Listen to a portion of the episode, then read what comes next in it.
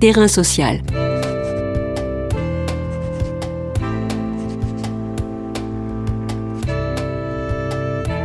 Hugues Chevarin. Pierre Madec est économiste à l'OFCE, Observatoire français des conjonctures économiques, centre de recherche de Sciences Po. Il a co-dirigé avec Jean-Claude Drian, professeur à l'école d'urbanisme de Paris, un ouvrage de référence, Les crises du logement, paru aux presses universitaires de France. De toutes les crises, celles du logement sont au cœur des inégalités sociales. Premier poste de dépense des ménages français, c'est donc une question primordiale. Bien des symptômes expliquent les crises du logement en France, état du marché de l'immobilier, accession à la propriété en berne, réduction du nombre de logements disponibles tant dans le parc social que dans l'immobilier privé, et c'est sans compter celles et ceux qui ont à souffrir du mal logement. Mais ces crises ne relèvent-elles pas avant tout d'un problème de mobilité N'est-il pas le temps de mettre en chantier une politique ambitieuse du logement? Terrain social aujourd'hui interroge cette faiblesse de la mobilité résidentielle. Terrain social. Bonjour Pierre Madec. Bonjour.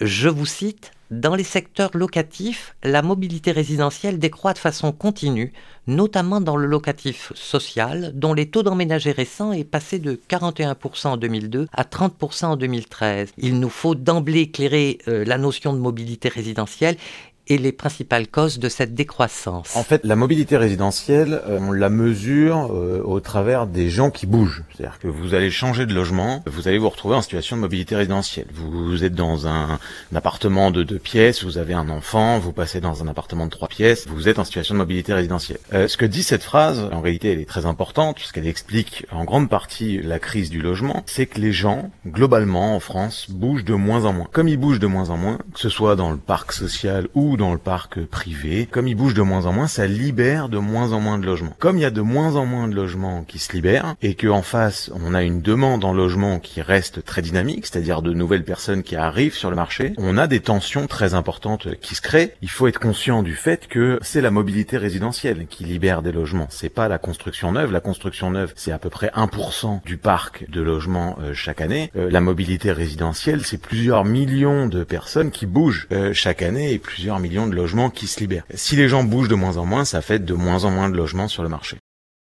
Cela veut dire que l'on ne construit pas assez de logements dans ce pays. Faut-il nuancer cette affirmation? Alors, il faut nuancer parce qu'en réalité, quand on regarde la production de logements, le nombre de logements par habitant, on a un taux de logements par habitant en France qui est relativement élevé euh, et qui, en réalité, est relativement proche de ce qui se passe, par exemple, en Allemagne, où les tensions sur le marché immobilier sont pas du tout euh, euh, les mêmes. Donc, c'est pas tant un problème de production que, premièrement, de localisation de la production. C'est-à-dire, est-ce qu'on construit aux bons endroits? Est-ce qu'on construit aux endroits où il y a besoin de logements ou est-ce qu'au contraire on va construire des logements, euh, je ne sais pas, sur les côtes ou euh, plutôt pour des résidences secondaires ou ce genre de choses? Ça c'est la première question. Et puis la deuxième question, c'est la question de la mobilité résidentielle qu'on mentionnait, c'est-à-dire que si on continue à construire en effet 350 000, 400 000 logements par an, mais que pendant ce temps-là euh, il n'y a aucun logement du, du, parc ancien comme on l'appelle qui se libère, on voit bien que le besoin de production, lui, il augmente. L'illustration un peu classique, c'est dans le parc social. Vous mentionnez le, parc social tout à l'heure. Dans le parc social, on continue à produire du logement. On en produisait assez il y a 10 euh, ou 15 ans et on continue à produire à peu près le même nombre de logements euh, sociaux aujourd'hui. Donc c'est pas tant un problème de production neuve. Le problème c'est que les gens qui sont dans le parc social aujourd'hui ne bougent plus. Avant, ils accédaient à la propriété ces gens-là.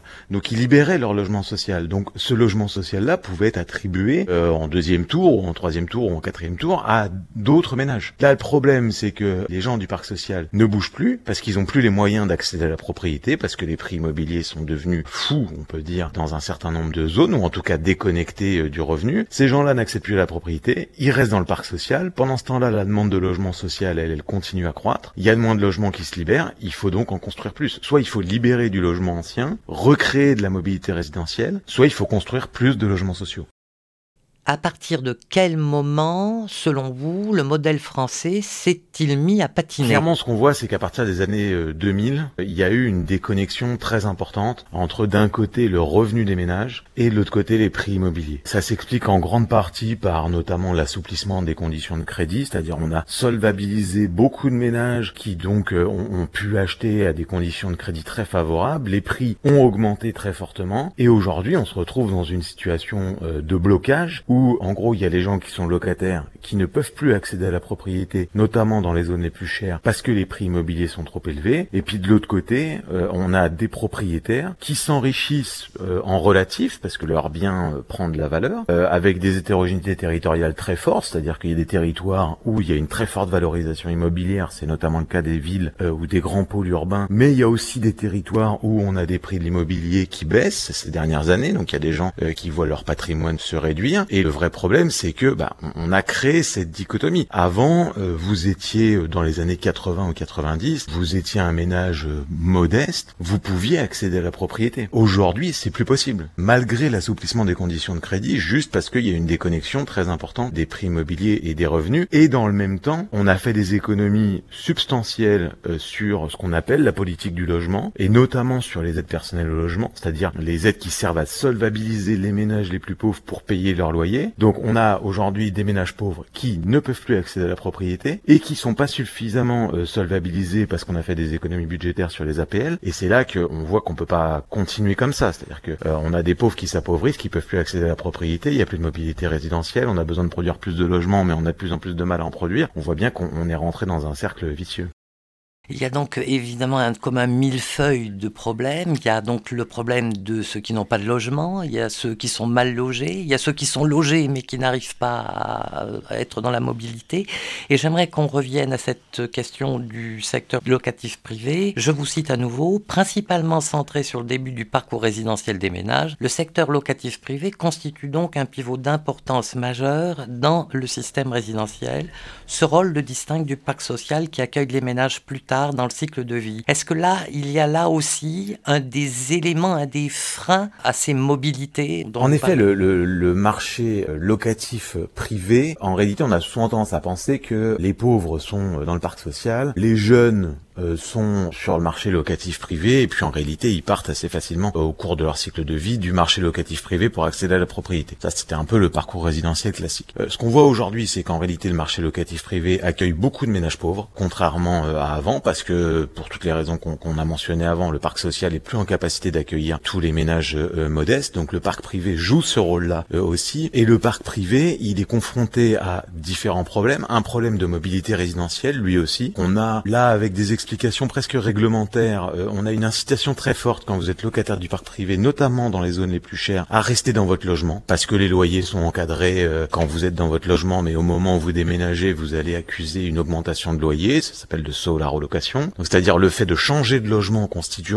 en soi un coût supplémentaire. Si en plus vous voulez changer de logement pour avoir un logement plus grand, le coût est, encore plus élevé. Et l'autre problème, c'est que dans les grands pôles urbains, on a un marché locatif privé qui a tendance à se réduire. On a une pression de la demande qui est de plus en plus importante. Il y a de plus en plus de gens qui veulent habiter dans les grands pôles urbains parce que c'est là que se trouve l'emploi. Ces grands pôles urbains sont très chers en termes de prix euh, immobilier, donc l'accession à la propriété y est rendue très compliquée. Donc les gens vont se tourner de fait euh, vers le marché locatif privé. Le problème, c'est que dans ces grands pôles urbains, on a un marché locatif privé qui baisse. Donc on a une demande qui est très forte, de plus en plus forte, et on a une offre qui elle se réduit. On voit bien que là, il y a besoin d'agir. L'encadrement des loyers euh, agit un peu sur la partie prix. Par contre, euh, l'encadrement des loyers s'occupe pas du tout du problème de l'offre. Donc il faut réfléchir à comment on fait pour dynamiser l'offre dans les grands pôles urbains sur le marché euh, locatif privé qui est tiraillé entre des locations un peu normales, classiques, pour accueillir euh, des travailleurs, et le nouvel attrait des qu'on appelle des meublés touristiques, c'est-à-dire des logements type Airbnb, qui ont une réglementation qui, de fait, est beaucoup plus, j'allais dire, laxiste que des beaux ordinaires, et qui, en plus, peuvent afficher des taux de rentabilité qui sont plus élevés. Donc, euh, de ce point de vue-là, la puissance publique a aussi son rôle à jouer. Il y a d'importantes disparités territoriales. Comment les analysez-vous la, la, problématique en réalité euh, du logement, elle, elle est complexe euh, en soi parce que il y a toutes ces hétérogénéités entre ceux qui sont arrivés il y a très longtemps, ceux qui arrivent maintenant, le, en fonction du niveau de vie, en fonction de la localisation. Mais elle est aussi complexe parce qu'il faut intégrer dans la réflexion sur le marché de, du logement et de son fonctionnement d'autres thématiques qui sont en réalité centrales. Ces thématiques, c'est par exemple l'emploi. Pourquoi euh, le logement est plus cher dans les grands pôles urbains qu'ailleurs Parce que l'emploi se concentre dans les grands pôles urbains. Pourquoi euh, le marché euh, euh, immobilier est très peu dynamique sur certains territoires de France? Parce que l'emploi y est très faiblement dynamique et qu'on est sur des territoires qui, de fait, sont relativement peu attractifs. Et l'indicateur d'attractivité qu'on peut observer, celui qui se voit assez facilement, c'est celui des prix immobiliers. En plus de cette thématique et de, l'emploi, il y a la question évidemment des transports. C'est-à-dire qu'il y a eu un désengagement quand même d'un certain nombre de services publics en termes de transport de certains territoires euh, qui ont donc eu un impact direct sur les prix immobiliers et sur le dynamisme, l'attractivité de ces territoires-là. Ça se voit euh, quand vous faites une ligne à grande vitesse entre Paris et une ville qu'on appelle de province, vous allez directement avoir un effet sur les, les prix immobiliers. A contrario, quand vous fermez une petite gare, bah, vous rendez un territoire moins attractif. C'est vrai pour les transports, c'est vrai pour les services publics, c'est vrai pour les politiques industrielles et les politiques d'emploi. Donc ces hétérogénéités territoriales-là, elles s'expliquent assez facilement. La complexité du marché du logement et pourquoi on a tant de mal à sortir de la crise ou des crises du logement, c'est parce qu'évidemment, il faut considérer toutes ces composantes-là. Comment peut-on apprécier les efforts des politiques publiques venant en soutien à l'investissement locatif, tant social que privé?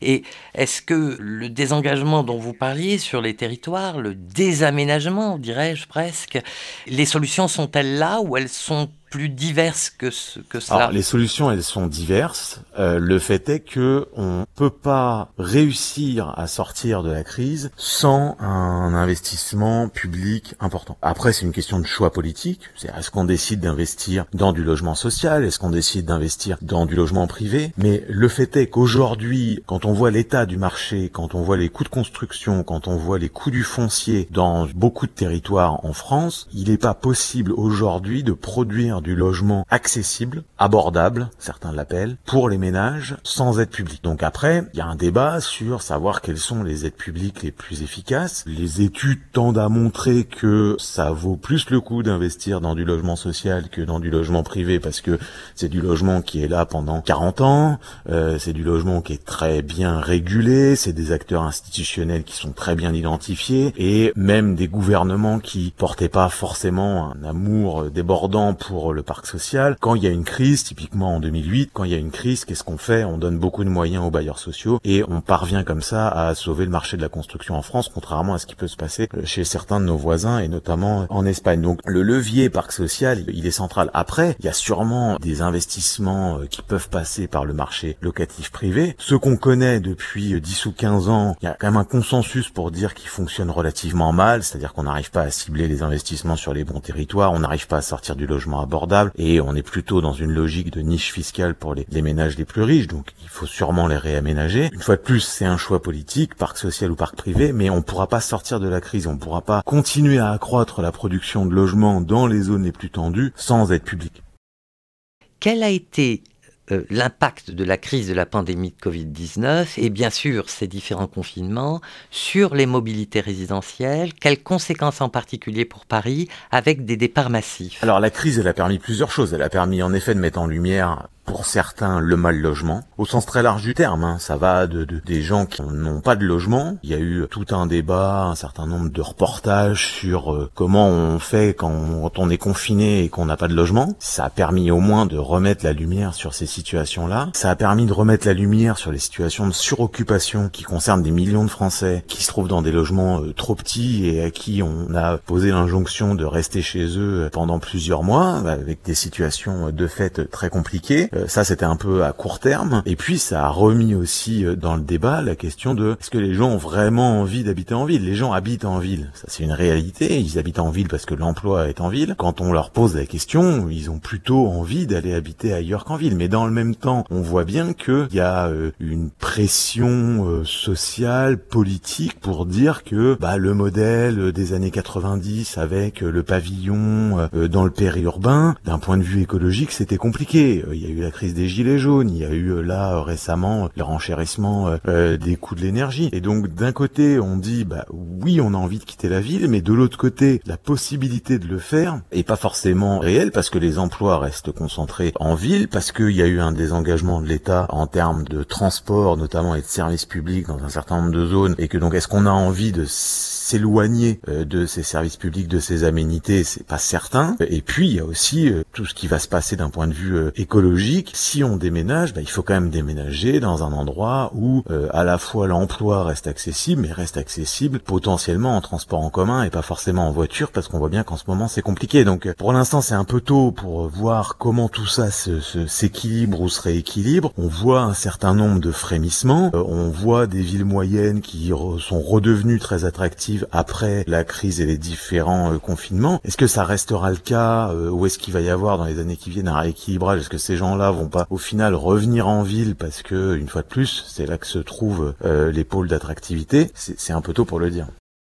Est-ce que ces crises du logement vont redessiner la carte euh, de l'habité français. Elle le redessine un peu. Déjà, il faut savoir que la crise du logement euh, ou les crises du logement, euh, elles sont pas nouvelles. Les dynamiques que nous on décrit dans notre ouvrage, c'est des dynamiques très anciennes, euh, qu'ont 20, 30 ans. Le temps du logement est en réalité un temps très long, ce qui peut expliquer d'ailleurs le peu d'intérêt politique pour la question, c'est-à-dire qu'entre le temps politique, le temps de la construction et le temps du logement, on est sur des temporalités qui sont extrêmement différentes. Un politique, un président de la République est élu pour ans, même si euh, il décidait de lancer une grande opération de construction euh, en début de quinquennat, c'est pas sûr que cette opération soit finie à la fin de son quinquennat. Et par contre, euh, cette opération, une fois qu'elle est sortie de terre, elle est là pour presque 100 ans. Donc on, voit bien qu'on est sur des temporalités qui sont extrêmement différentes et qu'en réalité, la France d'aujourd'hui, telle qu'on l'a décrit avec les crises qu'on décrit, c'est la France dont on a hérité dans les années 70-80. C'est les grands ensembles, c'est la concentration, la